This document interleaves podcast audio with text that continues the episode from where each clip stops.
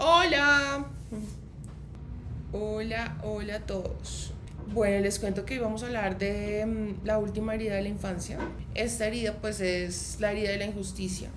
Como les he dicho antes, es muy importante dar con la herida de la infancia para así saber qué es lo que le pasa al niño interior, para llevarlo en piloto automático por esas cosas en las que, esos patrones de comportamiento en los que suele caer. Esas cosas que a pesar de yo saber que no me convienen, a pesar de saber que me ponen de pronto mal de manera consciente, aún así a nivel inconsciente, en automático yo me siento muy tentado a hacer. Porque mi niño interior actúa, digamos que con base en mucha información que adquirió desde el vientre de la, madre hasta los 7 años. Y pues también otras cosas que luego de este tiempo haya aprendido, pero digamos que la parte más predominante es lo que haya pasado en este lapso. Esta herida lo que tiene es que mm, la persona que la porta vivió algún tipo de experiencia, algún tipo de vivencia con sus padres o uno de ellos en algún momento que lo llevó a creerse don perfecto o doña perfecta. Como mm, esta herida se ve mucho cuando una persona es sometida a comparación. Que por ejemplo mm, es la típica situación en la que están reunidos las la familia, por ejemplo, y entonces varias hermanas tuvieron hijos más o menos contemporáneos. Y entonces que Pepito caminó primero, que Pepito habló primero, que Pepito está, que Juanito eh, está metido en clases hasta de tai chi.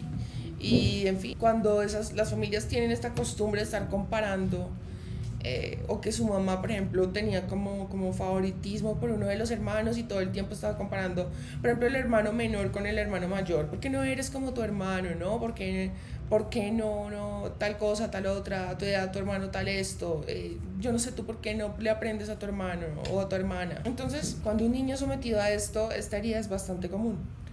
Entonces, ¿qué pasa? Que claro, para poder destacar en esas comparaciones es importante ser perfecto, porque de ese modo pues no hay nada que puedan eh, poner por encima de lo que yo pueda hacer en otra persona. Es decir, si yo hago absolutamente todo bien y me esfuerzo por ser el mejor o la mejor en todo, ¿cómo me podrían al comparar, mejor dicho, cómo al compararme podrían ponerme por debajo de alguien? ¿sí? ¿Cómo podría yo perder en una comparación?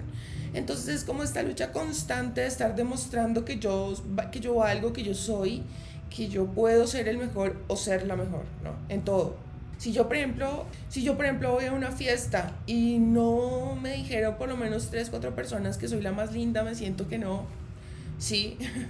o si yo, por ejemplo, no, no sé, en la universidad, por ejemplo, era de 1 a 5 la calificación y yo, por ejemplo, obtenía siempre 3, 3, 8 esas son cosas que me frustran porque yo nací para sacar cinco. Y si no saco un cinco, entonces me siento que no. Me siento que. Pues es, bastante, es una práctica muy común, ¿no? Que las mamás empiecen a compararlo a uno. O con los hijos de las vecinas o con los hijos de las amigas. O con los hijos de todo el puiro mundo. Eso es mm. una mamera. Y creo que le pasa casi a todos los niños muchas veces. Mm, es bastante común, la verdad. Entonces, este es como un mecanismo de defensa que adquieren estos niños o estas personas que portan esta herida para en automático estar todo el tiempo siendo perfectos y haciendo méritos para ganar la aprobación y, el amor de la figura de autoridad. Entonces, obviamente esto no se va a ver eh, reflejado solamente en el hogar, sino también con las amistades, ¿no? Si, por ejemplo, yo tengo una amiga, resulta que mi amiga tiene otra amiga, y entonces me dice, es que mi amiga Juanita me celebró mi cumpleaños en tal, ¿no? Y mejor dicho, tuvieras el restaurante, me encantó, tremendo detalle, entonces yo puedo llegar a caer si porto estaría en decir, no, pues entonces ahora yo voy a organizar la fiesta sorpresa y va a quedar borrada esa celebración que hicieron allá en ese, en ese restaurante, ¿sí? Tener ese tipo de, mm, como de comportamientos. Y a veces esto puede pasar muy, muy desapercibido por nosotros, porque uno, este tipo de comportamientos los disfraza o se cree uno mismo, se hace el pajazo mental de pensar que es porque yo quiero mucho a mi amiga y entonces por eso es que yo le voy a hacer esa fiesta sorpresa. No es porque yo en mi ego no quiero permitir que alguien me gane en algo, en cualquier cosa por insignificante que sea. No, es porque yo a mi amiga la quiero. Entonces podemos pensar que la intención es buena en esto que estamos planeando cuando en realidad no, no es así. No es realmente tan desinteresada y tan transparente, ¿no? Incondicional. Yo he visto esa digamos, se puede ver hasta en la gente manejando. Digamos, hay gente que si, digamos, tú le vas pasando así sea por el carril re lejos y el man te mire como que si lo pasas, hay gente que le da por acelerar y ya como por decir, no, pero es que me corres más rápido, yo soy más rápido. Sí, hay gente que es demasiado competitiva y por unas sí. que son vainas que realmente, como te decía, otro de los, de los indicadores es que hay esta necesidad por ser la mejor o el mejor en todo. Si tú de padres muy exigentes, es fácil que yo tenga esta herida. Entonces, por ejemplo, mi papá tal vez pudo ver cómo me esforcé estudiando el fin de semana y pudo ver que tal vez sacrifiqué actividades y mm, horas de descanso por estar, digamos que dedicado o dedicado a algún proyecto, a alguna tarea. Y cuando yo le traigo la calificación, si no es 5, a pesar de haber visto mi esfuerzo y a pesar de haber visto lo importante que era para mí, él no va a estar satisfecho. Me va a decir, no, pues entonces no trabajaste como era. ¿De qué te sirve haber trabajado tantas horas si no lo hiciste bien? Ahora, el padre puede tener razón, no tiene que estar abierto a muchas cosas también, ¿no? Pero, pero es este padre que nunca lo tienes feliz si no es, si no es, si, si tú no eres el mejor, no existes. ¿Cómo es posible que me encontré con su tanito y me contó que el hijo de él sí sacó cinco y tú no? ¿Cómo es posible que el mano o Pepita sí entró a tal vaina y tú no? ¿sí? Que, que, sacaron tal en el examen y tú no. Entonces, este, esta búsqueda constante de, de, competencia, de medirme con otra persona, de demostrarme que yo puedo ser mejor para que así yo sea digno de ser visto, de ser aprobado y de ser amado, de pertenecer, ¿sí? Ese sentido de pertenencia. Yo voy a caer en muchos de estos comportamientos buscando esas cosas desesperadamente. Si, por ejemplo, yo tengo falta de reconocimiento, lo que te decía, a veces, por ejemplo, un niño hace un dibujo con toda la ilusión del caso, sí, y el niño siempre está buscando reconocimiento de sus padres, pero sí, por ejemplo, es el niño que con toda la ilusión va y muestra su dibujito y ignorado, ¿no? O sea, es un niño que realmente aprendió que si no es porque hace algo extraordinario o algo de verdad que sí, no le van a parar ni cinco de bolas. Entonces el niño se puede parar en las pestañas, aprender un nuevo baile, en fin, pero si no cumple con las expectativas altas que le ponen los padres o que los padres tienen de él o de ella, se siente frustrado y se siente que no es digno de ser querido. Entonces, claro, hay personas que tal vez les puede pasar cosas que a otras les parece, pero ¿por qué, se, por qué reaccionó así, no? Por ejemplo, supongamos que, mm, qué sé yo, había una exposición y una persona se sintió muy mal porque no la dejaron hablar.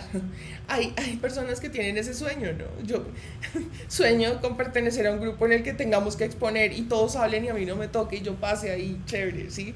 Pero, pero, que, pero hay gente, por ejemplo, que no, si no destaca, si no siente que brilló más que los demás, se siente como que los demás le pasaron por encima y claro, la persona interpreta esta situación como, no, estoy siendo digno de recibir amor, de ser visto, de ser aprobado. Y la persona podría reaccionar realmente muy mal mientras hay alguien que te diría, no, mundial, que no me dejaron hablar, buenísimo, me salvaron la patria, me llevaron en coche. Esta persona se podría ofender hasta el alma por eso, por no haberla dejado hablar, por no haberla dejado participar y dejar en claro quién es él o ella, ¿no? Por ejemplo, si yo en la infancia, y esto es muy cierto, de, hecho conozco un par de personitas así, que, que, es porque en la infancia tuvieron, no es, que, no es que les haya faltado, pero lo que pasa es que tenían familiares que tenían muchísimo más dinero, ¿sí? No era que estuvieran mal, que aguantaran hambre, que pasaran necesidades, no, pero sí digamos que frente al entorno en el que estaban no ganaban igual, sin decir que ganaran mal. Pero resulta que una de las hijas se comparaba constantemente con una de sus primas porque la prima le compraban cosas súper caras, le compraban eh, las cosas que ella siempre había querido, mm, digamos que tenía la vida de los sueños de ella y ella se sentía que no estaba a la altura, o sea, como que la que brillaba siempre era la otra por el hecho de tener más plata, entonces son personas que crecen, yo les había contado en otra emisión que hay personas, por ejemplo, que se sienten muy atraídas hacia alguien que les represente subir de estrato, que les, les, les represente tal vez como estatus, que puedan ir con esa persona a algún sitio y esa persona les dé el estatus que tal vez ellos mismos no tienen. Y miren, aquí no, no se trata de ofender a nadie, ¿no? Pero, por ejemplo, hace unos años, por ejemplo, hablaban en un programa de estos de la mañana y Julián Román decía, sí, todos tenemos que tener muy claro cuáles son nuestras condiciones físicas. Ese es el motivo por el cual a mí nunca me van a poner en un personaje ejecutivo, de alto ejecutivo detrás de un escritorio. jamás, ustedes no me van a ver a mí en, eso, porque yo no tengo la pinta para interpretar un papel de esos. Mientras que sí póngame en otro tipo de papeles en los cuales jamás en la vida van a ver, no sé, a una persona tal y tal, ¿no? Entonces, a veces las personas se sienten que no tienen ciertas características para pertenecer a cierto grupo y esa persona como pertenece a ese grupo y digamos que lo ve como un referente o ella lo ve como un referente. Entonces, al conseguir la atención y el amor de esa persona, yo me siento que pertenezco, que sí soy digno de, que sí me pueden querer porque esta persona que pertenece a ese círculo me miró. Y muchas veces uno se puede estar dando cuenta de que la persona claramente no le conviene, o sea, que, que es medio brincón a la niña, o que el man es súper perro, o que, o que es medio violento, o lo que sea. Sí, alguna cosa que realmente uno no. Pero la persona está tan deslumbrada con esto, le están sanando como esta herida de la infancia. Sí, es como un espejismo que, que le hace ver que está sanando como su herida, que se aferran muchísimo a estas personas y creen que sí. Y muchas veces no es ni siquiera el amor, pues es básicamente que yo siento que me están llenando un vacío. Entonces, es muy común que personas que hayan tenido dificultades o que hayan vivido Mm, digamos esto que les cuento, ¿no? Como esta, esta diferencia en la, en la vida o en el estilo de vida de las personas con las que me relaciono versus el estilo de vida que yo tengo porque mis padres pues no es que no me den buena vida, pero no me dan el estilo de vida de mis amigos o mis compañeros de colegio, por ejemplo. También se lleva herida si, por ejemplo, yo estuve en posición privilegiada y las personas con las que yo me relacionaba no tenían los mismos recursos. Entonces aquí yo también entro como en esto porque me acostumbré desde pequeño o peque, pequeña, que, mm, que si yo no, no me destaco, sí, no me destaco en ese sentido como que no, como que no me siento en mi zona de confort porque ya me acostumbré a esto, sí, o sea, como que todos tienen que estar, yo tengo que estar en condiciones mejores que los demás porque esto fue lo que aprendí, es mi zona conocida y si no, entonces me siento que como que no. Sí, esto, esta herida también mm, la llevan mucho este tipo de personas. Cuando el ambiente en la infancia era muy rígido, muy severo, que todo el tiempo te estaban exigiendo, tú tienes que ser el mejor. Em, por ejemplo, el viernes es la entrega de notas. Más te vale que no me vayan a decir absolutamente nada, porque yo no sé, sí todo el tiempo era como, como esas exigencias de que usted no puede bajar su promedio. No, o sea, hay profesores que son excelentes, que, que de verdad hoy en día yo digo que bueno que me los cruzan en el camino porque son personas de verdad muy admirables, como hay otros que se dedican a hacer unas clases como por salir del paso y realmente no se preocupan porque los estudiantes entiendan eh, a conciencia lo que le está tratando de explicar. Bueno, sí, digamos que, que porque tú decías que, que muchas veces no es culpa de uno que le vaya mal en las cosas. Yo, por ejemplo, he llegado a la conclusión, yo siempre he pensado que no tengo destreza con los números.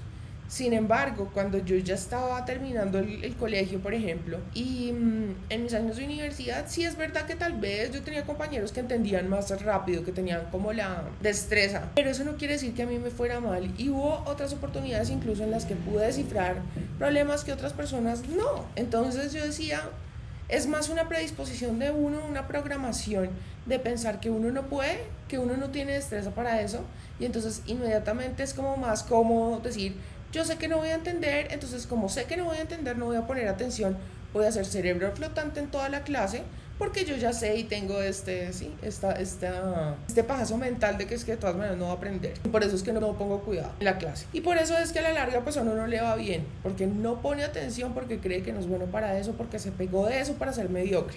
Entonces, por ejemplo, como te decía, si tú creciste en un, en un ambiente en el que tus papás todo el tiempo mm, te exigían, te exigían que yo no vaya a saber que tú estás metido en tal problema, que no vaya yo a saber que te vieron hablando con Pepita Sutanita, que no vaya yo a saber si esos padres que son súper rígidos. Cuando se ha tenido una relación muy, muy fría con uno de los padres, pronto la mamá, que suele ser así, ¿no? No necesariamente, pero suele ser así, que la mamá de pronto es más más cariñosa, como más condescendiente. Y el papá es más rígido, más frío, entonces el niño siente lo mismo, o sea, como que las veces que lo han volteado a mirar ha sido como para felicitarlo por cosas muy extraordinarias y entonces si no es así, no. Entonces también se manifiesta por ese lado una relación muy fría con uno de los padres. Lo que te decía, comparar mucho y a veces ni siquiera, mira que a veces ni siquiera son los padres, sino si por ejemplo yo en mi, en mi infancia en mi vecindario, por ejemplo, jugaba con los niños de mi cuadra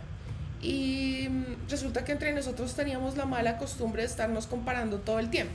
Entonces, ay, que a Juanito le compraron, no sé, tal juego de mesa. Entonces el otro por no quedarse atrás le dijo a los papás y fueron y le compraron una, esa, ese mismo juego pero versión mejorada. Entonces después llega el otro y dice, no, pues ahora para borrarlos a todos me voy a comprar una consola. Y así, como lo que pasaba en Los Simpson con la reina del verano, cuando, cuando Lisa tuvo su piscina y se volvió la más popular y entonces, ¿cómo es que se llama? El nerd. El imbécil del Martin. Martin, Martin no quería dejarse echar tierra y entonces también hizo su propia piscina. Algo así. Si yo crecí como en algo así que todos estábamos como compitiendo a ver qué, ¿no? Siempre compitiendo por los juguetes o por los deportes o por los juegos o por lo que fuera, pero sí. Hasta también. incluso la atención, mm. que no, no, falta que... Ha pasado muchos casos que los amigos terminan peleándose por una... Claro, esto pasa.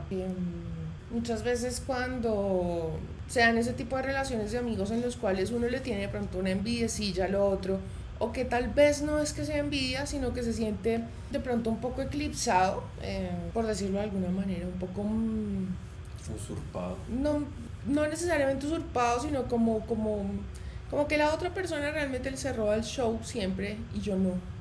Entonces, por ejemplo, cuando están en, en otra situación en la que se da mucho estaría, es en la que hay, por ejemplo, tres hermanas. Y digamos que dos de ellas son más lindas y la otra no. Entonces resulta que la que no es tan linda le toca siempre para, que, para destacar eh, destacarse en otras cosas, ¿sí? Para que la noten, para que, para que los papás de pronto... Porque, ¿qué pasa? Lamentablemente, digo lamentablemente porque es que realmente no debería ser así, pero cuando, por ejemplo, se encuentran los padres con los otros padres y se saludan y todo el asunto, es como, ay, oye, sí, a tu hija la otra vez, ¿cómo está linda, no? Ta, ta, ta.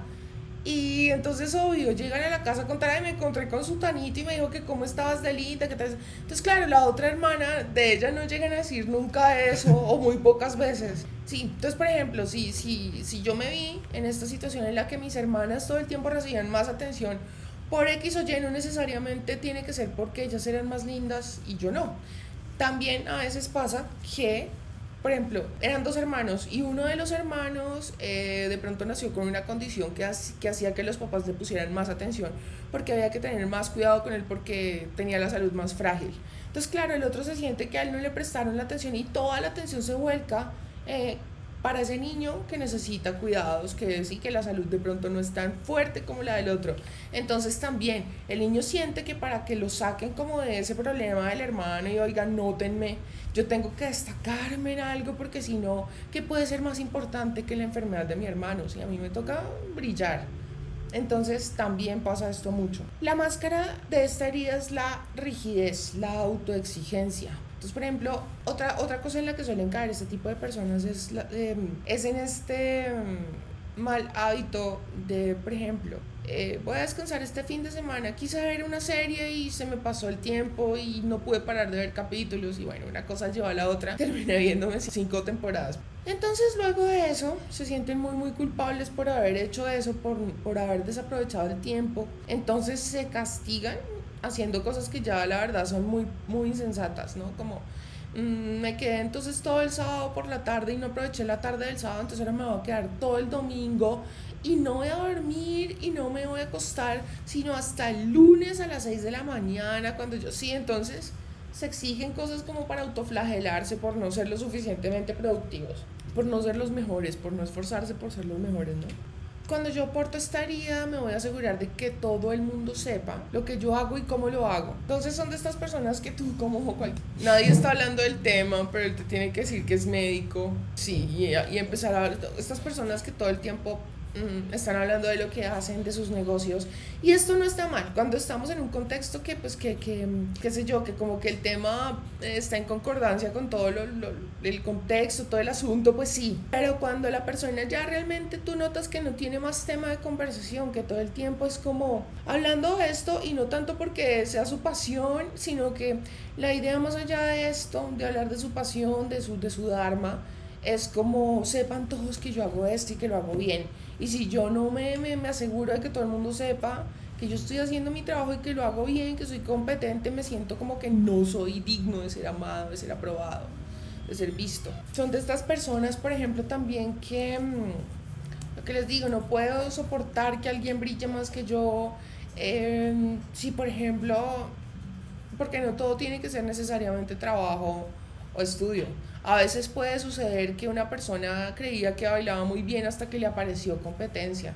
Entonces ahora todo el mundo empieza a lavar la manera de bailar de su tanita y entonces, ¿cómo así? ¿Cómo así? Que bien, vino otra a destronarme. Entonces ahora voy a cosas insensatas, me voy a meter a clases de baile, a pesar de que yo sé que el tiempo no me da, pero si me toca levantarme a las 4 de la mañana para ir a la clase de baile, yo voy, así duermo solo 3 horas. Ese tipo de comportamientos altísimamente competitivos, o sea, ya tóxicamente competitivos. Se tiene una constante sensación de no merecimiento, ¿no? Como de que no estoy dando lo suficiente, como que yo tendría que haberme esforzado. Yo siento que realmente no me estoy matando, como que no. ¿Se acuerdan? ¿Alguno? ¿Se acuerdan de este capítulo de Los Simpsons de Graimito? ¿Se acuerdan de Graimito cuando llegó a la planta nuclear y sentía mucha envidia de Homero que siendo un imbécil, como él decía, había conseguido su casa, tenía dos carros, tenía el langosta para cenar? Este sí, su hijo tiene una fábrica en el centro. Pero lo cierto es que Graimito era una persona que se había matado, se había esforzado toda su vida. Y esa era la rabia contra Homero, que Homero no había hecho ni la mitad del esfuerzo y había conseguido como el triple, ¿sí? Entonces, son personas así que, que, sienten que si no es matado, que si no es como que no, no. Y aún así, aún habiéndose esforzado y todo, tienen esta falta de merecimiento porque además para, para, para reconocer sus méritos propios es un problema. Es aceptar una cosa eh, positiva acerca de ellos, de algún logro, de alguna cosa. Si por ejemplo yo me voy a ir de vacaciones, yo necesito asegurarme de que todo el mundo sepa que para poderme ir de vacaciones, yo tuve que adelantar trabajo y que no he dormido, ¿sí? O sea, y que yo he hecho el esfuerzo más grande por, por, por, trabajar el doble para así merecerme esas vacaciones. Y si todo el mundo no se entera, yo me siento que como que no, ¿sí? Como que van a pensar que yo soy un vago, una persona sin capacidad, una persona así. Y no soy digno de de ser querido, no soy digno de ser aprobado, no pertenezco, ¿sí? Eh, son personas que tienen mucha necesidad de tener la razón, son muy rígidas con eso, siempre se van a esforzar por tenerla, no pierden una discusión. Buscan siempre mucha validación en el exterior, pues como ya lo hemos venido hablando desde el principio, que yo necesito demostrarle a todos que yo me esfuerzo, que yo soy el mejor, que soy dedicado, que mejor dicho, ¿sí? Y porque así yo siento que todos ven lo digno o digna que soy de ser querido, de ser aprobado, ¿sí? Estas personas suelen sentir que están en guerra con la vida, que como que todo el tiempo tienen que estar haciendo de todo, piruetas para que la vida no les pase por encima, que todo el tiempo hay que estar alerta, hay que estar dándole, hay que estar trabajando porque si no, no existes como una competencia con la vida misma. Es un autocontrol extremo, son personas que amordazan sus emociones, que no dejan salir las cosas que sienten, no les gusta que los vean llorar en público, no les gusta mostrar su vulnerabilidad. Puede ser que, por ejemplo, yo esté aquí con Daniel y de pronto me movió la mesa y a mí me dio el mal genio de la vida. Yo no le voy a decir a Daniel que a mí me dio mal genio, pero yo sí voy a ir a la casa ya a gritar y rasgarme las vestiduras porque Daniel me sacó el mal genio y yo no quise que se dieran cuenta ni ustedes ni él, sí, por ejemplo tienen por lo mismo, por esta tendencia como a amordazar tanto, tanto las emociones, a veces, claro, esto tiene que salir de alguna manera. Entonces pueden tener explosiones de ira, eh, de romper cosas, lo que les decía ahorita. Aguantarme aquí de todo, me hicieron un desplante, por ejemplo, me aguanto haciendo mi mejor cara, no pasa nada, no pasa nada. Yo no le voy a mostrar a nadie que esto me afectó, que, que soy vulnerable para nada. Y voy a mi casa y lloro y lloro y, tiro cosas mejor dicho, ¿sí? Rompo lo que se me atraviese. Eh, tienen una pésima gestión emocional por lo mismo, porque amordazan las emociones y después cuando salen, salen de la peor manera. Entonces, esto es algo que realmente es bueno trabajar porque cuando las personas tienen esta ira así tan reprimida, se enferman mucho del hígado y esto desencadena muchas cosas con el cortisol y enfermedades varias, mejor dicho. Suelen somatizar bastante. Las personas suelen decir que, por ejemplo, para identificar si yo tengo esta herida, pues uno de los indicadores es que las personas me dicen que soy de mal carácter, que soy alguien difícil de llevar, que realmente convivir conmigo no es una tarea sencilla. Y lo escucho de personas que sé que no me están mintiendo, ¿no? De mis padres, por ejemplo, de personas que sé que me quieren, pero que también me van a decir la verdad. Eh, todo el tiempo esta actitud eh, de ir por la vida como nada me afecta, soy impermeable, a mí nada, no muestran su vulnerabilidad. Ni si algo les emociona demasiado, ni tampoco si están tristes o les da rabia. Es difícil saber qué hay detrás de esa poker face. Niego mis necesidades cuando tengo esta herida. Por ejemplo, yo sé que yo tengo que entregar un trabajo mañana. Soy consciente de que son las 10 de la noche y no he desayunado ni he almorzado he oído que mi estómago me ruge a cada rato, eso, sí, y a pesar de eso, primero mi primaria, primero está mi trabajo y destacar y ser la mejor, y si yo mañana me desmayo por el hambre, pues no importa, porque mi prioridad es otra, ¿sí?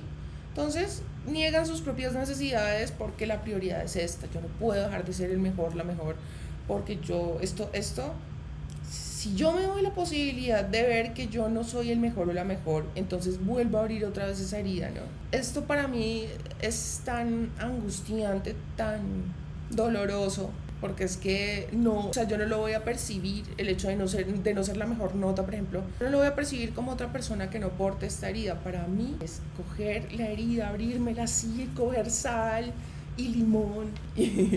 Así lo va a percibir una persona que porta esta herida, el no haber sacado la mejor nota, por ejemplo, el haber estado compitiendo y no ser el mejor, no ganar. Le arde ese culo. sí. Es como estas personas, y esto es algo que te puede ayudar mucho a ti para saber si tal vez la portas, esta herida. Y es como sentir que las emociones me estorban, o sea, ¿cómo te puedo poner un ejemplo para que sea súper claro? Por ejemplo, ¿quién, ¿quién de aquí vio la novela Rubí o Teresa, que era como la misma historia? Algo más o menos así. Yo me acuerdo que Rubí, ella pues se enamoró de un hombre, pero resulta que ya estando enamorada se dio cuenta de que el tipo no tenía plata como ella esperaba. Ella ya se había puesto una meta, que era conseguir un marido que la sacara de pobre. Y como vio que el hombre al que ella amaba pues no le, no le iba a poder sacar o cumplir ese objetivo, no le, no le iba a poder ayudar a cumplir con ese objetivo, pues ella lo que hizo fue empezar a coquetearle al amigo, ¿cierto? Padres e hijos. No, en padres e hijos no sucedió algo así, o si no pondría el ejemplo. Bueno, total que yo me acuerdo que Rubí sufría mucho porque ella pues sí sabía que le convenía el otro man y pues ella incluso le coqueteaba y cuando se le estaban dando las cosas pues ella se, se alegraba pero no era una alegría y una felicidad genuinas porque al fin y al cabo pues ella tenía estos sentimientos por otra persona. Y digamos que en muchas escenas uno percibía cómo le estorbaban esos sentimientos por ese hombre, porque finalmente ya al otro lado ya estaba alcanzando sus objetivos, al otro mal lo tenía súper tramado, ya mejor dicho iba a dejar a la novia por estar con ella, sí, pero Ruby no podía sentirse completamente realizada porque le estorbaban esos sentimientos, sí. A veces, por ejemplo, la gente dice estoy muy nervioso, estoy, no sé, tengo como, como este desasosiego, ¿no? A veces uno está como en este estado que tiene como este mal presentimiento y la persona en lugar de ir y, tal vez relajarse, tomarse un momento tal, para, para, no sé, tomarse un café, respirar, ver el paisaje. Sí, sí, en lugar de buscar cómo relajarse, dicen, yo por qué tengo que sentirme así cuando ahorita yo lo que tengo que es que trabajar en este preciso momento en el que yo tengo que sí, me estorba sentirme así, me estorba la tristeza, me estorba todo, yo lo que necesito es producir, yo lo que necesito es hacer, hacer, lograr, lograr, lograr conseguir. Cuando yo, por ejemplo, no le hago gestión a estas emociones y lo que les digo, o sea, como que me siento nervioso, no me siento en paz, pero aún así lo voy a ignorar porque necesito concentrarme en el trabajo, porque yo no me voy a dejar echar tierra de pepito, de pepita, no, no. Cada minuto cuenta. sí. Mm, cuando yo, por ejemplo, me ignoro de esa manera y digo, esto, esta vaina que estoy sintiendo me estorba, hagámosle, hagámosle, no sé. Que Sí, sí, sí, o sea, ignoremos esta vaina. omitir intro. Cuando, omitir intro. Cuando, cuando yo hago este tipo de cosas, eh, me estoy diciendo que no estoy disponible para mí. Como cuando el niño le dice a la mamá, oye mami, estoy aburrido. Y lo pone Entonces, sí, o sea, qué pecado. Ay, no seamos tan crueles en la verdad, Pero sí, o sea, qué video porque cuando ustedes, por ejemplo, se percaten de que están cayendo en este patrón de que no descanso, no duermo porque soy como adicto al trabajo, como que tengo que estar todo el tiempo haciendo algo, si no me siento que no. Em, y pues ustedes saben que emocionalmente no se sienten bien, no se ignoren a ustedes mismos y montense en el video realmente de ese niño pidiendo atención a uno de sus padres y siendo ignorado. O sea, o sea, uno conecta como con esa compasión y empatía que siente por ese niño. Y el niño es como, oye, escúchame, me siento de esta manera. O sea, no me ignores así. Cuando yo no estoy disponible para mí de esa manera, voy a encontrar en la vida personas que no están tampoco disponibles para mí. Yo les puedo estar diciendo, oye, me lastima esto que me estás haciendo. Y después uno dice, pero ¿por qué será que siempre doy con este tipo de cafres? Cuando uno mismo es el cafre con uno y no se da cuenta. Pero pasa, cuando uno no está consciente, pasan ese tipo de cosas. Sientes que no disfrutas de la vida, como que todo el tiempo, digamos, si yo me siento a almorzar con mis, mis familiares, por ejemplo, todo el tiempo yo estoy sintiendo que si yo no estoy produciendo y si yo no estoy haciendo algo para demostrarme o demostrarle a la gente que yo soy el mejor, que yo merezco ser, que yo destaco, es un tiempo que yo considero que es perdido. Entonces me siento que hasta sentimientos de culpa pueden aparecer ahí porque mm, estoy aquí con mi familia y todo, pero pues yo debería estar trabajando, yo debería estar leyendo, yo debería estar haciendo, yo debería así. Y no disfrutan de la vida, o sea, como que no, no hay un sentido realmente porque claro, son personas que tienen que estar todo el tiempo midiéndose con todos los demás. O sea, imagínense este estado constante de competencia en el cual yo estoy haciéndole escaneo constante a todo el mundo, a ver qué tiene esa persona que no tenga yo y ver cómo puedo compensar eso para ser mejor. No, tiene que ser desgastante, una cosa que realmente, y además frustrante, porque así como dice Desiderata, pues siempre habrá, más, habrá gente más grande y más pequeña que tú. Siempre habrá una más linda, uno más lindo, una más pila, uno más pilo, una más carismática, uno más, eh, no sé, más, más, más, malote, más gracioso, que hace reír más a la gente.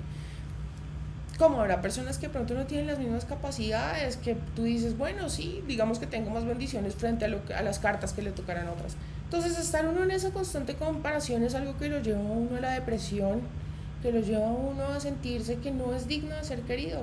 Claro, estas personas tienen que estar en, entrar en, este, en, contacto con esta herida todo el tiempo porque es que es lo que yo les digo. Si yo me voy a comparar con todo el mundo es muy fregado porque... Ahí uno siempre va a perder y sobre claro, es que se no va a autodestruir. No hay manera de ser feliz, no hay manera de ser feliz. ¿Cómo? Teniendo que superar todo el tiempo a alguien. Al final, pues es como un estado constante de frustración porque ¿cómo, cómo, cómo? Como les decía, no reconozco mis propios méritos. Para mí, digamos, nada de lo que yo hago es como lo suficientemente digno de, de enorgullecerme, de, que yo me sienta suficiente, que sí. Me sienta realizada. Es una persona que suele ser muy dogmática que si por ejemplo tiene una religión es súper legalista, súper radical y tiende mucho a leccionar a los otros. Entonces les dice a los otros, eh, usted tiene que hacer así, tiene que, sí, a organizarle la vida a los demás y decirles cómo tienen que ser. Como les decía, medirme todo el tiempo con los demás, competir todo el tiempo y pues claro, si una persona tiene algo que yo considero que yo no, que tiene algo y yo siento que yo no tengo eso, entonces, para mí, la interpretación de mi niño interior va a ser como esa persona si es digna de ser querida, yo no. Si yo tuviera eso que esa persona tiene, entonces sí, pero si no, no. Soy muy crítico conmigo mismo y con los demás. Juzgo mucho. O sea, no hace ni deja hacer, se critica el mismo y critica a todos. Sí, es muy, muy autocrítico y es de estas personas, por ejemplo, que si es una persona fit, entonces jamás en la vida se sale de su rutina, ¿sí? Y de su, de su... Entonces, por ejemplo, si se toma el agua por la mañana, em, no va a cambiar ese, ese hábito por mm. nada. Entonces, ¿qué pasa? Que ellos son muy, muy disciplinados, son muy metódicos, son muy, muy, muy ceñidos a la regla pero también son de extremos, entonces a veces están muy, muy disciplinados, muy matados, ¿no? Pero también son, son cuando están, por ejemplo, lo que les contaba yo de la, lo que les contaba de, de los eneatipos, que hay unos que están en la luz y otros que están en la oscuridad. Cada eneatipo tiene su lado positivo y su lado negativo. Cuando yo estoy muy en lo negativo, tiendo a caer en las cosas negativas de este eneatipo y cuando no, pues tengo lo positivo del eneatipo. ¿sí? Mm, estas personas cuando están muy en la, en la polaridad negativa, cuando, o cuando les pasa algo y caen en depresión o en desánimo, son personas que, mm, ya se van al otro extremo, entonces comen mucho, beben mucho, eh, de extremos, ¿sí? Por ejemplo, no, no, de estar todo el día acostado sin hacer nada, porque entraron en esta depresión, entonces cayeron en esta polaridad y luego ya cuando, cuando salen de esto, entonces pasan a la otra, ¿no? Disciplina, rigidez y productividad, ¿no? Y bueno, pues estas eran así como los indicadores que les tenía que contar de esta herida. Espero que pues si se identifican les sea de utilidad para cambiar las cosas que no les están funcionando. Las, preguntas. A ver. Xiaomi, la familia de mi novio abusa de él, lo explota, son súper ventajosos y aprovechados. Yo solo le he dicho, yo se lo he dicho y me dice que no me meta, pero me duele ver cómo lo trata.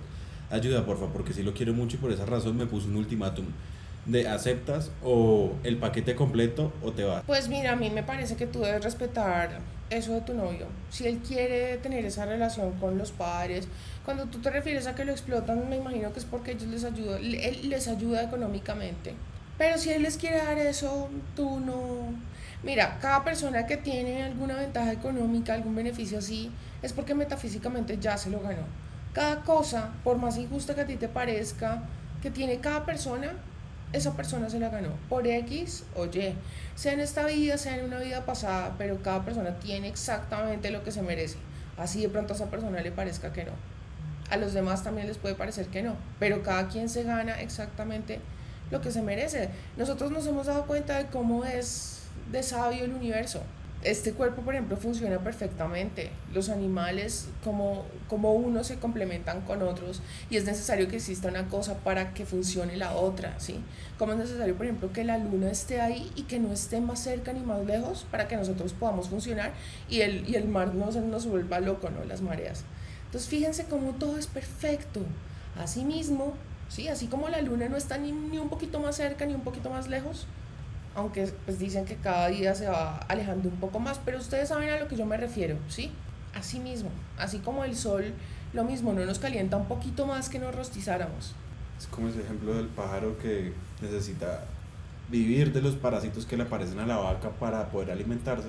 Él limpia la vaca y la vaca parchese ahí. Por ejemplo, todas estas cosas, ¿no? Que todo sea tan perfecto como, como para que existan este tipo de animales que hacen esto por la vaca Absolutamente todo cumple una función aquí y una persona no tiene más ni menos de lo que se merece.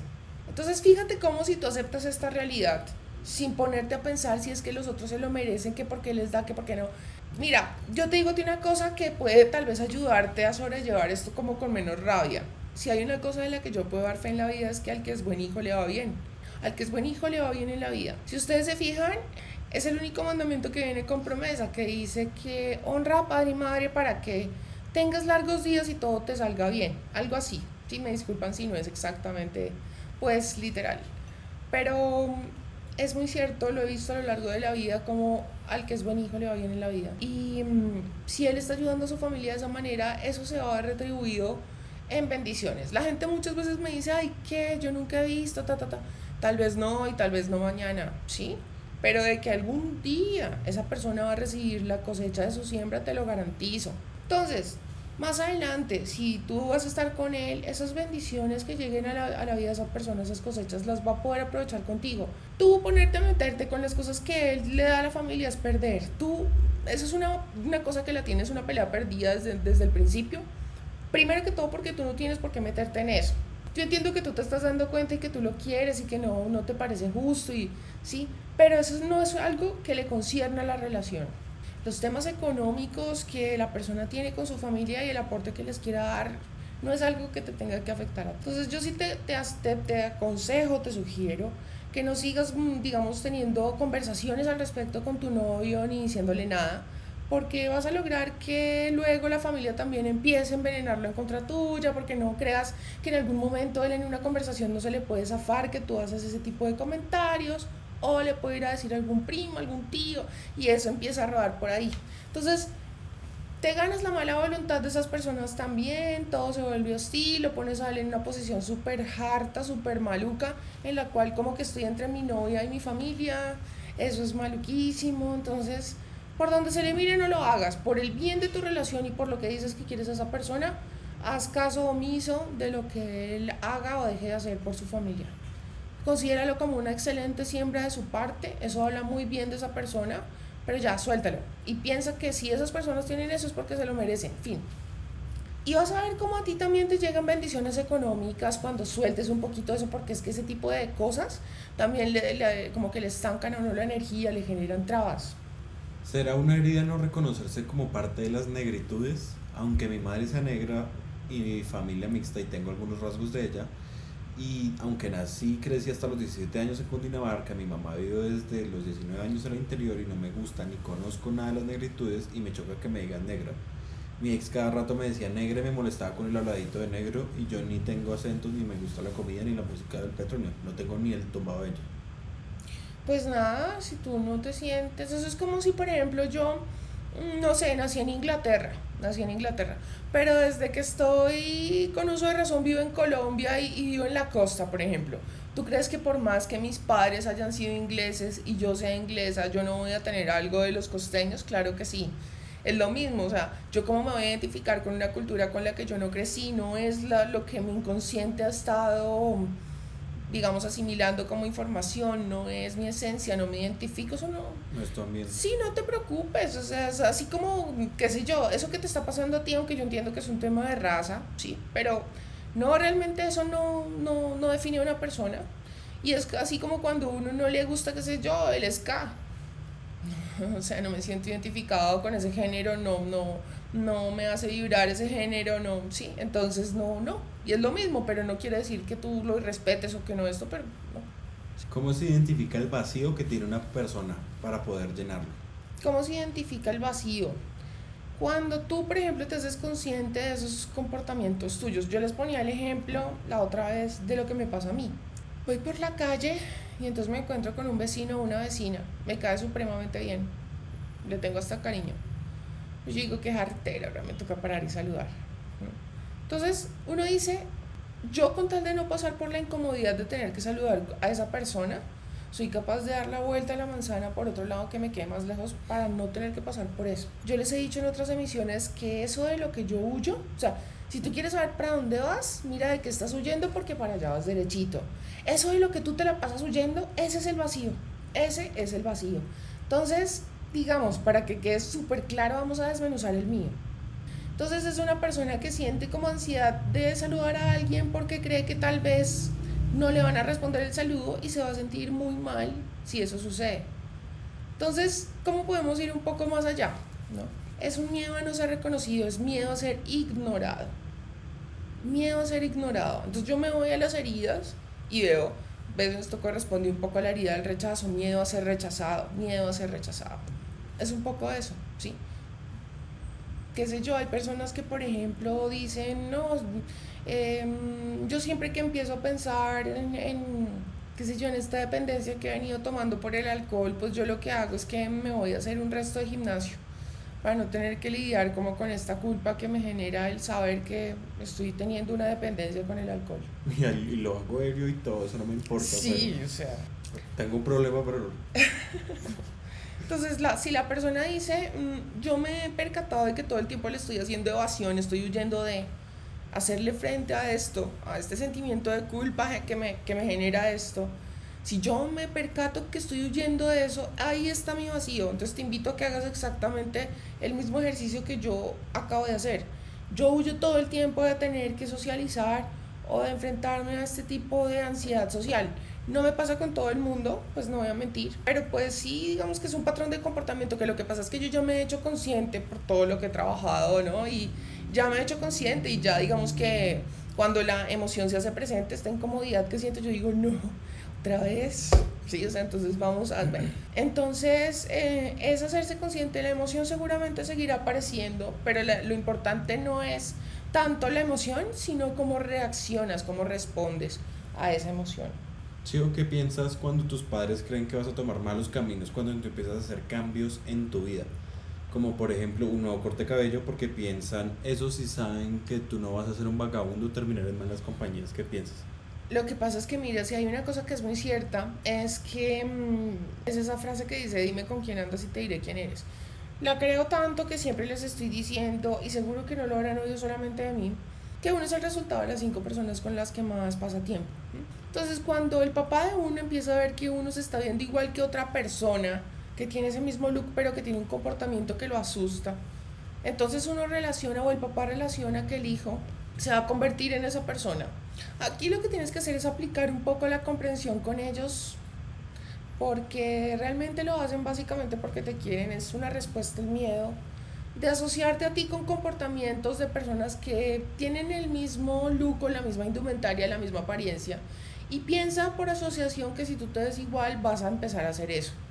Eh, piensa que si tú te vistes así es porque, o te peinas así o lo que sea, es porque andas con personas que también lo hacen y que por ende tú te vas a convertir en ese tipo de persona. Es tener una conversación lo más, lo más respetuosa posible, ¿no? Y decirles, mira, mi intención no es nunca que asustarte ni que pienses que esto, yo simplemente lo hago porque quiero, porque me gusta, pero no es porque yo me vaya a convertir en un delincuente o en un drogadicto en sí, no y aplica la, la, la, comprensión con ellos porque es, ellos lo hacen básicamente por eso.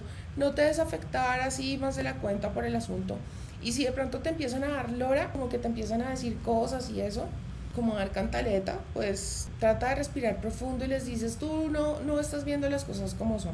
Tú no estás viendo a tu hijo o a tu hija, estás viendo una cantidad de gente que se ve como yo, que tiene mi mismo peinado, mi misma ropa, pero que no son yo. Yo sé mucha gente que tiene tu mismo color de pelo, pero no son tú. Es eso. Sio, una pregunta de tu último video que subiste. Comentabas que deberíamos decir la frase que comentabas junto con un recuerdo hermoso. Pero mi pregunta va, ¿también se puede, si se aplica con alguna visualización en específico, háblese de amor, dinero, salud? Pues claro, o sea, realmente la visualización antes mejor. O sea, si por ejemplo tú no la quieres repetir tres veces y no 150 mil veces, lo puedes hacer lo que importa es la emoción, o sea, que el recuerdo te traiga realmente estas emociones, que puedas vibrar pues con eso, que la emoción esté así, mm, ¿cómo decirte? Muy presente, muy presente. Em, y que mientras estás sintiendo, ¿no? Como, como el clímax de la emoción, allí empiezas tú a repetir la frase y a repetirla, a repetirla para que ocurra la magia. Puede ser visualización, puede ser un recuerdo, puede ser algo que, que tú fabriques con tu mente, ¿no? lo que quieras y te va a dar igual resultado muy bueno. Mi hermana mayor de 28 años vive aún con mis padres y yo vivo con ellos, porque me alejé ya que hay muchas peleas en mi casa. Amo a mis padres y siempre se molesta cuando me acerco a mi hermana chica de 19 años o mis padres.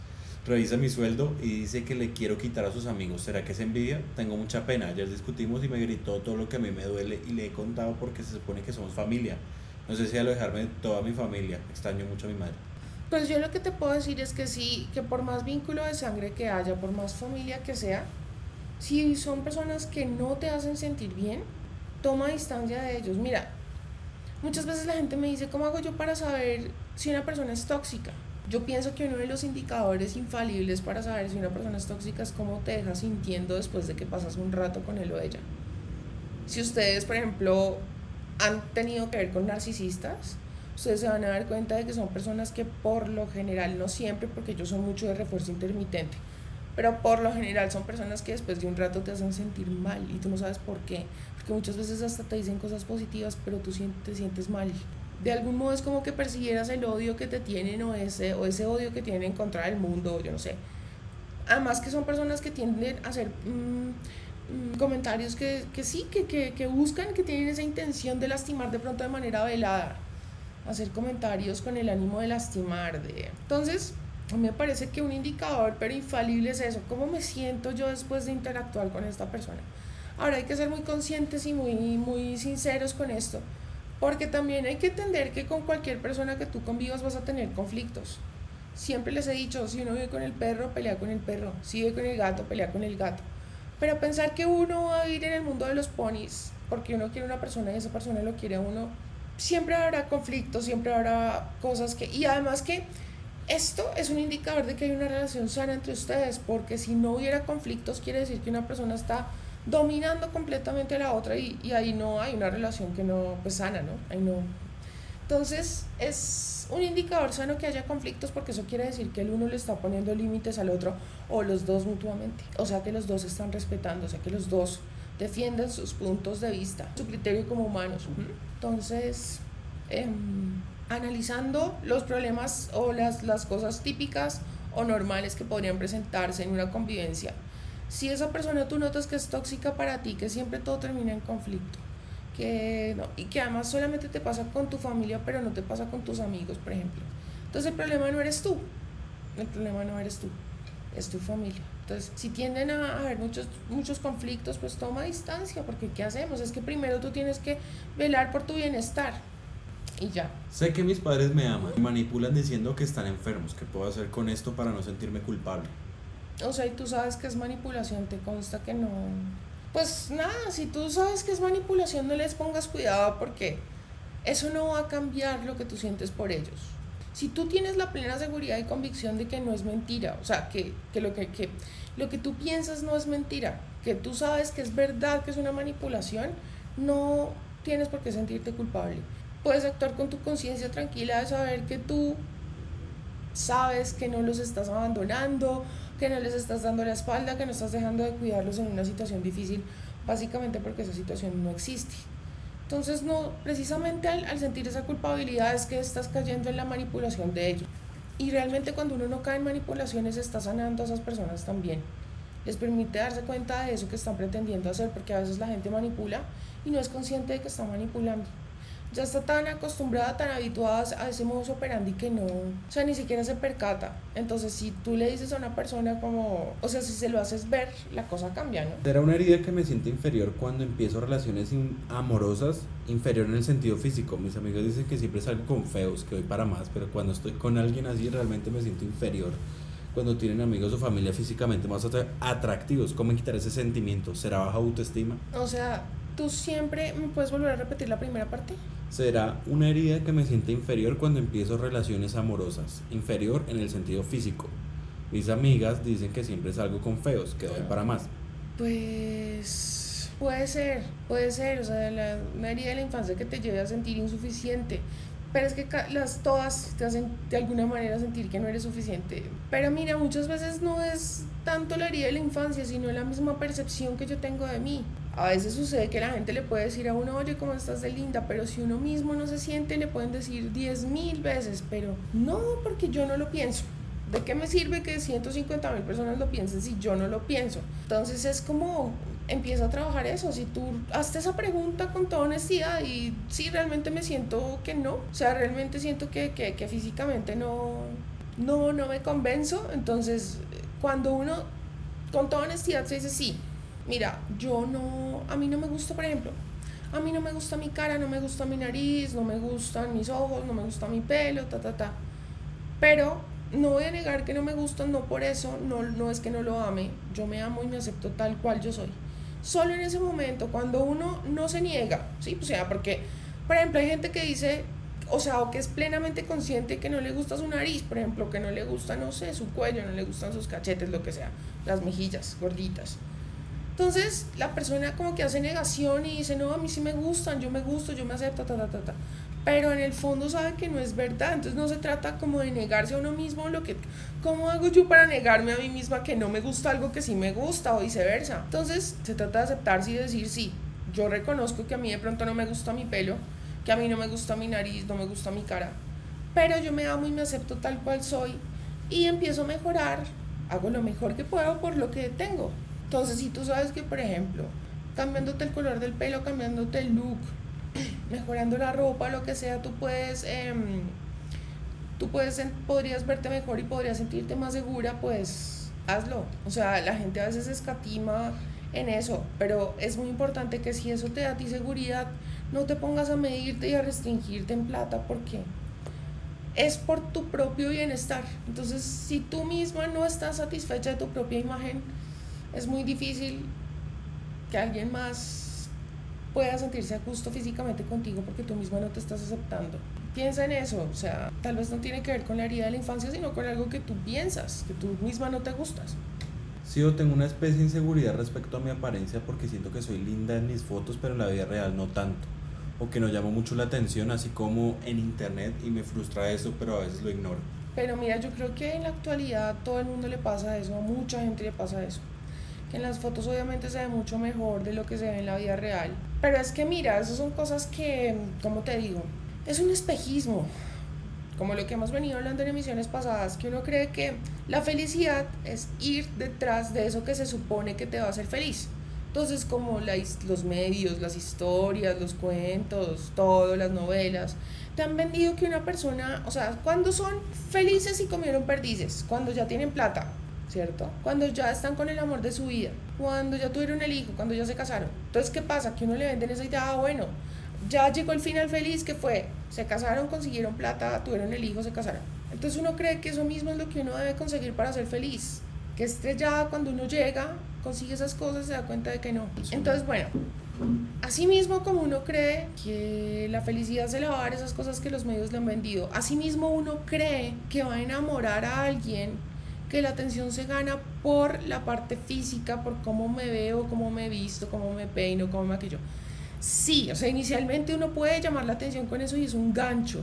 Pero es como cuando un restaurante es muy lindo, muy lindo por fuera y tú, pues eso te llama la atención. Entras, pero la comida es una porquería. Ya entraste una vez, pero tú ya no vuelves a entrar. Por más lindo que sea, tú ya sabes que la comida es una mierda. Entonces, muy, ahí sí como dice Gustavo Cerati, lo que seduce nunca suele estar donde se piensa. No te pongas a frustrarte con las fotos, porque créeme, créeme cuando te digo que lo que gusta de ti, esa persona puede pensar que son tus ojos, que es tu cuerpo, que es tu nalga, que es, no sé, tu cinturita. Esa persona puede pensar que es eso. Y de hecho, digamos que físicamente en este plano carnal sí, pero lo que realmente engancha de ti es tu energía. Y la gente no cree, pero cuanto mejor persona tú eres, más atractivo serás. Ahora mucha gente me dice, pero yo conozco mucha gente que es una porquería y sin embargo levantan más que volverlo a decir. Son súper magnéticos, claro. Levantan pero son gente como ellos. Uno, eso. Dos, es una fachada, es decir, mucha gente suele tener una cantidad de personas a su alrededor, pero si tú ves un poco más allá, no son relaciones cercanas, ellos no son amigos realmente. Es una relación como de conveniencia, pero el cariño en sí no existe. Es todo el tiempo como unos queriendo ganar la aprobación de otros. Si vieron esta película, Chicas Pesadas, ¿la vieron? Eh, Men Girls, esta que es con Lindsay Lohan y con Rachel McAdams. Bueno, la película de Regina George. Si ustedes se acuerdan, el grupo de ellas el grupo de ellas es, pues digamos que si uno las, ve, las viera por fuera, amigas, súper unidas, súper amigas, o mejor dicho, ¿sí? Y la verdad es que al interior de ese grupo ninguna era amiga de ninguna. Si ustedes se, se ponen a ver y analizar la relación que había entre ellas, era más como todas buscando la aprobación de la líder, ¿sí? De la abeja reina. Y eso era todo lo que importaba, la aprobación de la abeja reina pero no estaban realmente en una relación de amistad, entre ellas no había esa unión bonita que sí había entre Lizzie Lohan y sus otros amigos, que eran Demian y, y esta que es súper bacana, ¿cómo es que se llama esta nena que es genial, esta niña? ¿Cómo es que se llama la amiga? Janice, Janice, que quién no sueña con una amiga como Janice, o sea, Janice. sí, entonces, ¿a qué voy yo con todo esto? Que hay cosas que parece que son, pero no son este personaje de Lindsay Lohan estaba todo el tiempo con sus amigas, todo el tiempo, todo el tiempo la veían con ellos, pero sus verdaderos amigos eran Demian y Janice. Asimismo, tú piensas que lo que, te, que lo que engancha de ti es cómo te ves, es sí, no, o sea, ¿cómo te digo? Mm, si por ejemplo tú vas con un hombre, que lo que más le interesa es que los amigos sepan a quién se está comiendo, y que no, que a mí que no me vayan a ver con una vieja que, que se vayan a burlar de mí porque pronto está gordita o porque pronto... Si tú vas con una persona, pues claro, porque estamos hablando de una persona netamente superficial, pero ojo, si tú vas con una persona así es porque en cierta medida tú también lo eres. O estás midiendo a la gente por eso mismo, o sea, por esa misma, por, un, por, por valores netamente superficiales o porque tú misma estás siendo superficial contigo, o sea, te estás valorando solamente por cómo te ves y no estás trabajando tu interior. Que tú eres mucho más gustador o gustadora cuando te conviertes en una buena persona. Y esto no es, ay, yo soy el idiota útil de todos, a todos les digo que sí, les hago favores. No, es una persona que se siente feliz de ser quien es. ¿Por qué? Porque ya se aceptó, ya dijo, me quiere y me acepto tal cual, no me voy a engañar, no voy a hacer negación, ¿sí? Yo ya sé cuál es mi lado oscuro, yo ya sé que yo soy esto y esto y esto y me quiero y me acepto así tal cual soy, me amo, no voy a empezar a, a huir de esto, a, todo el tiempo hacerle evasión a cosas, porque es mi lado oscuro y el que no quiero ver, porque es el que me duele la herida, pero cuando yo trabajo esta herida, yo disparo mi nivel de, de atracción, pero como en un 200%, o sea, esto es un magnificador de la atracción impresionante el trabajar las heridas de la infancia. El, mm, por la vida feliz siendo quien yo soy sin necesidad de estar brillando y compitiendo con los demás y que yo me destaque más y sí cuando yo tengo cuando yo siembro intenciones bonitas en la cosa desde lo más insignificante hasta lo más relevante cuando yo tengo mis intenciones puras y bonitas ahí es cuando yo empiezo a ser más atractivo y no solamente con el sexo opuesto, sino con amistades, con trabajos, con dinero, con experiencias bonitas, en fin. Porque cuando me interesa a alguien me gusta, cuando ya es mi pareja empiezo a dudar de si me atrae o no. Eso puede ser por tantos motivos. A veces yo, o sea, uno con el que me he encontrado mucho es porque la persona no se siente como tan, como tan especial. Entonces, si tú me estás volteando a mirar y me quieres es porque tú tampoco eres tan especial, tanto que te estás fijando en mí. Si tú fueras tan especial, no te fijarías en mí. Y después, o sea, antes cuando tú te estás esforzando porque también les gustes, pues lógico, tú estás detrás de cómo de conseguir la meta, el premio. Entonces te gusta esa persona y te emociona el conseguir y alcanzar la meta porque de alguna manera el que esa persona te acepte hace que tú también te aceptes. Pero una vez eso pasa, vuelve otra vez la herida primar y dice, no, pero es que no, o sea, yo no soy tan, tan especial y si esta persona se fijó en mí es porque tampoco lo es. Entonces yo voy a ir a buscar a alguien que sí sea especial para que me apruebe y yo me pueda sentir. Y así vas por la vida lo mismo, lo mismo, lo mismo, lo mismo. O a veces también sucede que las personas se vuelven adictas como a esta etapa incipiente de las relaciones, como a... La luna de miel. Sí, al idilio, a este cóctel de emociones tan áspero que hay en estos momentos. Todo eso, entonces se vuelven es como adictos y dependientes a ese tipo de, de proceso, sí. Me gusta iniciar el proceso, pero nunca Sí, exacto, no, exacto, lo empiezo, pero nunca lo termino. Otra preguntación, ¿dónde aprendiste todo lo que sabes y nos comentas? Es que sabes que, cuando te escucho hablar, ya sea aquí en Tucho, en tus videos, proyectas una gran fuerza, seguridad y energía que de verdad, aunque no tenga de frente de mí, se siente como si estuvieras aquí en persona. Mm. ¿Crees que nos puedes practicar un poquito? Gracias. Em, bueno, pues muchas gracias por lo que me dices, primero que todo. Significa mucho para mí. Em, pues no, como te digo, mira, todo esto empezó porque yo alguna vez estaba haciendo un ayuno y yo siempre en mis ayunos pedía, siempre he pedido que me quite el velo de los ojos y me revele las cosas que me conviene saber. El primer día que hice esta petición como tan curiosa que digamos que se me vino a la mente, quítame el velo de los, de los ojos y revélame las cosas que me conviene saber. En ese momento o sea, descubrí como lo de las polaridades y poco a poco la física cuántica y un poco más y entender un poco más y un poco más. Al principio es complejo, al principio no, no entiende pero la primera vez que yo oí el tema de las polaridades y cómo era que esto se equilibraba era, era complejo, muy complejo de entender, me acuerdo que tú como, yo decía, sí, más o menos lo tengo claro, pero, pero no, o sea, bueno, y entonces seguir leyendo como para, para, para tener claridad en eso, que uno dice, no, hay algo aquí que no, no, y seguir leyendo y leyendo y leyendo y cada vez te emocionas y te emocionas más y más y más y más.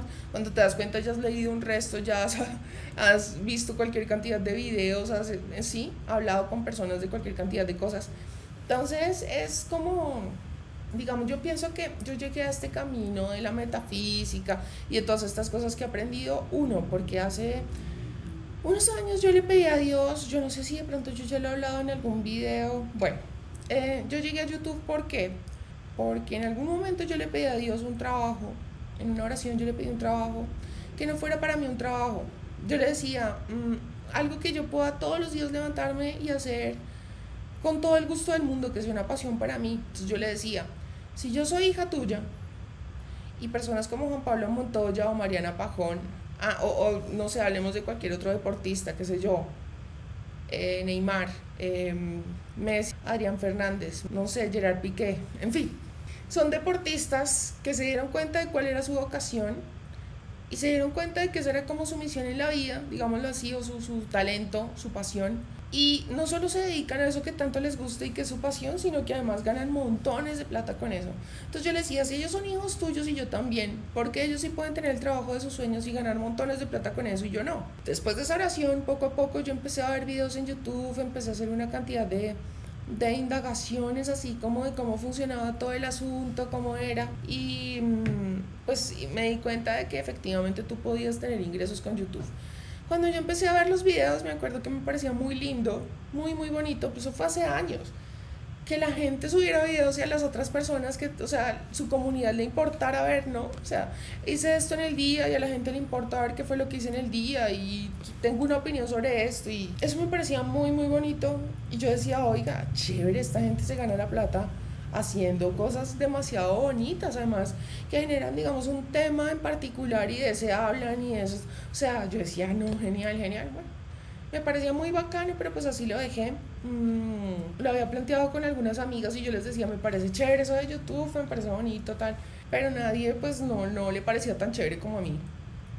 Entonces, total, que yo un día empecé y dije, bueno, pues voy a subir un video a ver qué, y si me cuaja, pues seguimos. Y sí me cuajó y pues enos aquí. Aquí estamos.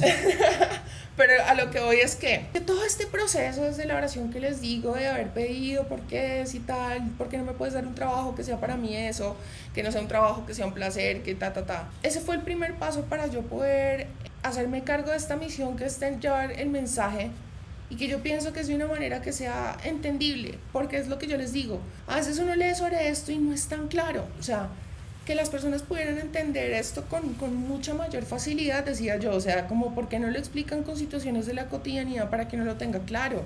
Entonces, eso es lo que me, me llamó la atención, eso es lo que, lo que mm, pues he venido haciendo desde el principio. Yo no les voy a mentir, digamos, en un principio yo empecé a hacer videos que yo sabía que se iban a ver para, digamos, tener un, un, existir. En, sí, o sea, tener como un colchoncito y decir, sí, ya empecé a existir en esta plataforma, sí, como que ya se me ven algunos videos. Entonces empecé a hacer videos con temas de belleza que pues los que sabía que tampoco eran que fueran tantos. Y los hice y pues ahí eso me ayudó a crecer y después de a poquitos yo iba metiendo como los temas que me interesaban, que eran temas así como del corazón, de seducción, de esas cosas. Desde el principio ustedes van a ver videos así desde hace mucho tiempo.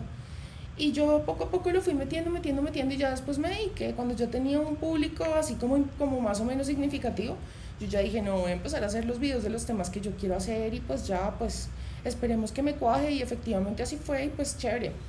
Eh, sobre la marcha pues empecé a, a profundizar mucho más sobre la metafísica y empecé ya a, comunicarles también como eso, porque al principio yo tenía como miedo de mezclar una cosa con la otra, porque las personas a veces no, no lo reciben tan bien, ¿no? Incluso hay gente que me deja comentarios diciendo, ay, yo oí a Xiomara cuando hablaba de cosas más científicas, más concretas, ahorita es puro, pura nueva era, yo no sé qué. Entonces, ese tipo de cosas hacen que uno diga, hmm, quién sabe cómo reciban el mezclar esto con aquello, pero pues afortunadamente y llena de gratitud digo que sí lo recibieron bastante bien y muchísimas gracias. Entonces creo que esto ha sido como una misión desde el principio, que por eso, o sea, que realmente el llevar el mensaje es lo que me ha llevado como a recopilar como toda esta información que les transmito, ¿no? Y también pues a base de, de, experiencias, no solamente propias, sino también ajenas. Y de las cosas que a nivel espiritual he aprendido a lo largo de la vida de la Biblia, que sí es bastante, porque yo fui cristiana por muchos años. Y después de espiritualidad se aprende mucho también ahí. Me alejaré de mi familia por seis años y hace poco me separé y me acerqué a mi familia de nuevo y me traté de refugiar con mi ex. Ahora traté de restaurar la relación con ellos y mi hermana me gritó, ahora que estás solas nos buscas. Y yo solo quería que tuviéramos una relación de familia. Ahora definitivamente me alejaré para siempre. Lo lamento por mis padres porque los amo. Le pido al Señor que los cuide siempre.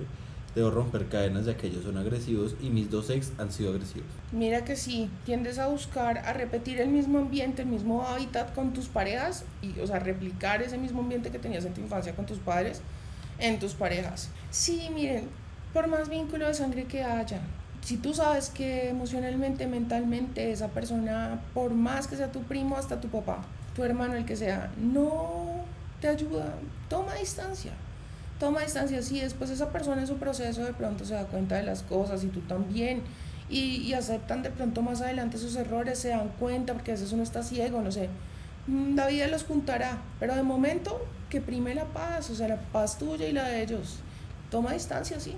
Sí, a mí hoy una, hoy una persona me dijo que tenía rabia y no sabía por qué, que no había motivos que podría recomendarle para que sane eso. Pues bueno, tú sabes que uno nunca va a sentir rabia porque sí, de pronto lo que sucedió es que, y muchas veces la gente, aquí me enredo, la gente muchas veces disfraza su tristeza con rabia. Es muy común que mm, las personas manifiesten o expresen su dolor por medio de ira, de irritabilidad. Por ejemplo, me imagino que más de uno le habrá pasado aquí que cuando está peleando con esa persona que le importa, está como muy irritable, si se han dado cuenta, pues pucha, que uno está así como no, estoy que no, no me haga ni así. Ahora sí, sí. Ahora sí, no me toque, ahora sí. Cualquier cosa puede ser un motivo para estallar. Para estallar, pero es básicamente porque la persona alguna cosa le tocaron que le abrió la herida de la infancia y lo está manifestando con rabia. Que analice, que analice qué fue lo que le pasó ese día para que le hubiera detonado esa rabia. Porque a veces hay cosas que uno dice, pero si eso me parece insignificante, es una pendejada. Pero como, ¿se acuerdan que yo les he dicho que a veces las cosas que nos abren las heridas de la infancia no son cosas necesariamente que a uno, a su juicio, le podrían parecer traumáticas? Sí, por ejemplo, mm, lo que les contaba yo, el ejemplo que les daba a mi papá fue y me compró un helado. Yo quería el helado, pero lo dejó caer y ahí abrí la herida de tal, ¿sí? Entonces, esta es una cosa que no es traumática, pero que si, por ejemplo, fuera la herida de esta persona y esta persona se encuentra con alguien que le deja caer un helado, él no va a entender por qué es que le molestó tanto y le dio tanta rabia a eso.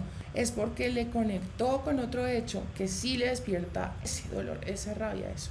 Sí, por ponerte un ejemplo, entonces que se haga muy consciente de cuáles son los detonantes de ese mal genio y que se analice si, si su emoción efectivamente es rabia o es dolor. Sí, ¿de dónde sacas esa información? ¿Qué libros recomiendas? Pues yo siempre les he dicho, ¿no? El Kibalión, un curso de milagros, este, el poder de la, el poder de la hora, em, los secretos de la mente millonaria, cualquier libro de Anthony de Melo, Despierta, cualquier libro de Osho, cualquier libro de Ipak Chopra, cualquier libro de um, Louise Hay, creo que se llama ella, Perdónenme si en este momento se me escapa el nombre. Hay muchos libros, muchos libros que son muy buenos. De pronto, para empezar, yo recomendaría Despierta de Antonio Melo, recomendaría los de Deepak Chopra porque son, bueno, claro que los secretos, sí, digamos, empiecen por Deepak Chopra, aunque de pronto en un principio no sea tan fácil de entender, pero sí es de los libros más sencillos de digerir. ¿no? Es un comienzo, ahora sí, las cuesta. Pregunta, ¿cómo podemos tratar a aquellas personas con heridas de la infancia? ¿Tenemos que alejarnos? Es que todos tenemos heridas de la infancia, ellos tienen una y yo tengo otra. Sí, todos. Lo que pasa es que hay unos que están vibrando más en su oscuridad y otros más en la luz. Sí, hay unos que uno puede pronto tolerar porque su herida de la infancia no está como tan, como tan marcada, y no determina tanto su comportamiento como en otras personas. Entonces, pero no, todos tenemos que trabajar cosas de la infancia. Es más, yo les comentaba en una Borja Vilaseca, exactamente, eh, encantado de conocerme. Eso, ese, ese libro del Enneagrama es una joya, una joya. Además, porque a mí me gusta Borja porque uno lo entiende fácil. Ah, bueno, yo les decía en una transmisión antes que inclusive dicen que uno pues elige los padres y elige las parejas que va a tener en esta vida. Y tanto los padres como las parejas las elige en función de trabajar la herida que inclusive los padres de uno, que uno los elige antes de venir por karma, ¿no? O sea, como usted tiene según su karma estos créditos, según eso elija qué parejas que están aquí usted quiere nacer con quién, para que le ayuden a trabajar esa herida que usted va a ir a trabajar allá. Entonces, los padres, por buenos padres que sean, por mucho que te cuiden y te quieran, ellos siempre te van a abrir esa herida. Siempre. Y luego viene una, porque no todas las parejas le calan a uno de la misma manera. Pero llega uno, por ejemplo, que te abre la herida de tal, tal manera, te hace doler tanto, tanto, que tú ya no puedes ignorar más la herida de la infancia y la empiezas a trabajar. De pronto hay personas que muy, muy intuitivamente empiezan a trabajar la cosa y tal vez no lo logren del todo, pero sí mejoran sustancialmente, ¿sí? La idea es sanarla lo más posible y mejorar la calidad de vida, porque es que esto es, un, esto es un factor determinante para que eso suceda. Si yo no sano mi herida de la infancia, es muy difícil que yo salga de muchos patrones de comportamiento. Entonces, que cada quien empiece a preguntarse de qué se la pasa huyendo, porque ahí es donde está el miedo, ahí es donde está el miedo. Y para allá va derechito a, estrechar, a estrellarse. Yo todo el tiempo estoy eh, tratando de que la gente no me engañe, de que la gente no me vea la cara, entonces puede ser que yo haya pasado un año, dos años revisando y poniéndole pruebas a todo el mundo para ver si no me están viendo la cara de idiota. Pero llega uno más abeja y más inteligente y más vivo y me ve la cara y me coge y me da tres vueltas. Esas cosas pasan. ¿Por qué? Porque se la pasa todo el tiempo huyendo de que le vea la cara, de que lo, que lo traicionen, que va, va derechito para que le pase eso. Y se dé cuenta de que esa es su herida y que la tiene que trabajar. Entonces, Preguntémonos de qué huimos y ahí está el miedo. Suelo ser una persona con resentimiento, no suelo olvidar fácilmente una ofensa. y más si la persona no cambia y sigue su comportamiento. Mi padre nos abandonó cuando yo no nacía y tiene otra familia. Tienes que, ¿cuál es ese miedo? Es que uno en la cotidianidad es que se da cuenta. Yo de que me la paso huyendo. Hay personas que, mira, hay mucha gente, por ejemplo, que le huye a las películas de terror, por ejemplo. A mí me encantan. Pero yo, por ejemplo, he descubierto que yo le, yo le huyo a las películas que son muy emocionales, o sea, que son dramáticas, pero ya demasiado. O sea, por ejemplo, películas que son muy heavy como, como Forrest Gump, que me pone a llorar, o como Precious, Preciosa. Yo no puedo ver Hachi. Por ejemplo, ese tipo de películas que te ponen a llorar, yo les, yo les, les huyo porque no, eso a mí me deja deprimida como una semana. Entonces, fíjense que cada quien tiene, este, cada quien tiene como su prioridad, cada quien tiene como su, como eso que, que lo marca, que, que, de lo cual huye, que le genera angustia, que le genera miedos. Sí, o sea, la idea es que descubras cuál es tu miedo para que sepas qué es, cuál es tu herida de la infancia. Ahora, en cuanto a lo de guardar rencores, pues te digo que eso es que ya lo hemos hablado antes. No tiene sentido que si una persona viene y me, me dañó, me lastimó. Por ejemplo, alguien que vino y me, y me timó, me estafó, me, me, me robó. No se vale que esa persona haya venido aquí a robarme la plata y que de pronto salga y se burle con sus secuaces de mí. Y para colmo de males, yo le doy el beneficio de tener un efecto prolongado, o sea, que yo siga amargándome la vida eh, por las cosas que esa persona hizo hace cuánto y pasan seis meses y pasa un año y lo mismo y lo mismo y lo mismo y esa persona estará por allá cagada de la risa y de vez en cuando se acordará de aquel bobo al que estafó, al que estafó y entonces yo sintiéndome mal todos los días y llenándome de cortisol y generándome una enfermedad porque no he podido superar algo que una persona en su bajo nivel de conciencia quiso hacer. No tiene sentido que te hagas daño más por algo que, que no, es que no, o sea, por más que tú te llenes de resentimientos, eh, eso ya nada ni nadie lo puede cambiar, el tiempo no lo puedes devolver. Entonces no te hagas eso, por amor a ti mismo. Cada vez que tú te, te percates de que estás recordando algo que te hicieron, llenándote como de ese resentimiento, como que cada vez que ves a la persona te llenas de rabia por lo que te hizo, pues tú acuérdate, por amor a mí mismo, no voy a seguir guardando esto más. Esa persona verá, cada quien cosecha lo que siembra, yo voy a cosechar lo mío porque estoy sembrando lo mío. Y listo, o sea, y a otra cosa, ya. Si tú ves que ya es una cosa muy complicada, de verdad, el, el, el perdonar, pues entra a preguntar cuál es esa herida de la infancia, descubriendo cuál es ese miedo, de qué te la pasas huyendo tú todo el tiempo. Te decía lo de la herida de, los, de la infancia porque como me dice que, perdón, es que me quedo pensando que de pronto no te di una buena respuesta. Eh, me quedé pensando porque como me dices que tu padre te abandonó y todo eso y tú piensas que tal vez eso tiene, tiene, puede tener algo que ver. Por eso te digo que mires de qué te la pasas huyendo porque ahí está la herida de la infancia. De pronto a ti no te caló tanto que él se haya ido como de pronto sí. Pero como eso es el hecho de que él se haya ido, te pudo haber generado herida de abandono, pero también de rechazo, o de pronto no, sino que te generó traición. Entonces, cuando tú descubres cuál es tu miedo y qué te la pasas huyendo, es ahí donde descubres, ah, esta es mi herida, entonces la voy a trabajar así. ¿Mm? Igual la visualización, el cam o sea, la reparentización de lo que yo les hablaba de, de si el niño se sintió abandonado, rechazado, burlado, que entre el adulto y se haga cargo de ese niño como si fuera su padre y entre a consolarlo y darle eso que el niño sintió que en ese momento sus padres o figuras de autoridad no le dieron. Y si no, pues también eh, pues hacer esto y también la visualización en la cual yo modifico el recuerdo que me generó esta herida. Y le invierto visualización y emoción todos los días, todos los días, hasta que un día yo me dé cuenta de cómo a mi alrededor empiezan a cambiar una cantidad de cosas en automático. No solamente el tema de guardar resentimientos, sino a nivel sentimental, económico, laboral, social y de todas las, todas las esferas. Les agradezco un montón por estar aquí, saben que los amo con todo mi corazón. Si algo me comunico con ustedes por Facebook e Instagram. Si la siguen en Instagram, ¿cómo, Sí. ¿cómo apareces en Instagram? Cuéntanos, bella dama, ¿cómo apareces Villanueva? Sio, Villanueva Sio, arroba Villanueva Sio, pero yo sé que sí porque muchos de, muchas de las personas que están acá se enteraron por Instagram. Entonces, bueno, para los que de pronto crean en Dios, los que tengan eh, creencia en Jesucristo, les recomiendo un canal llamado Soraya Villanueva.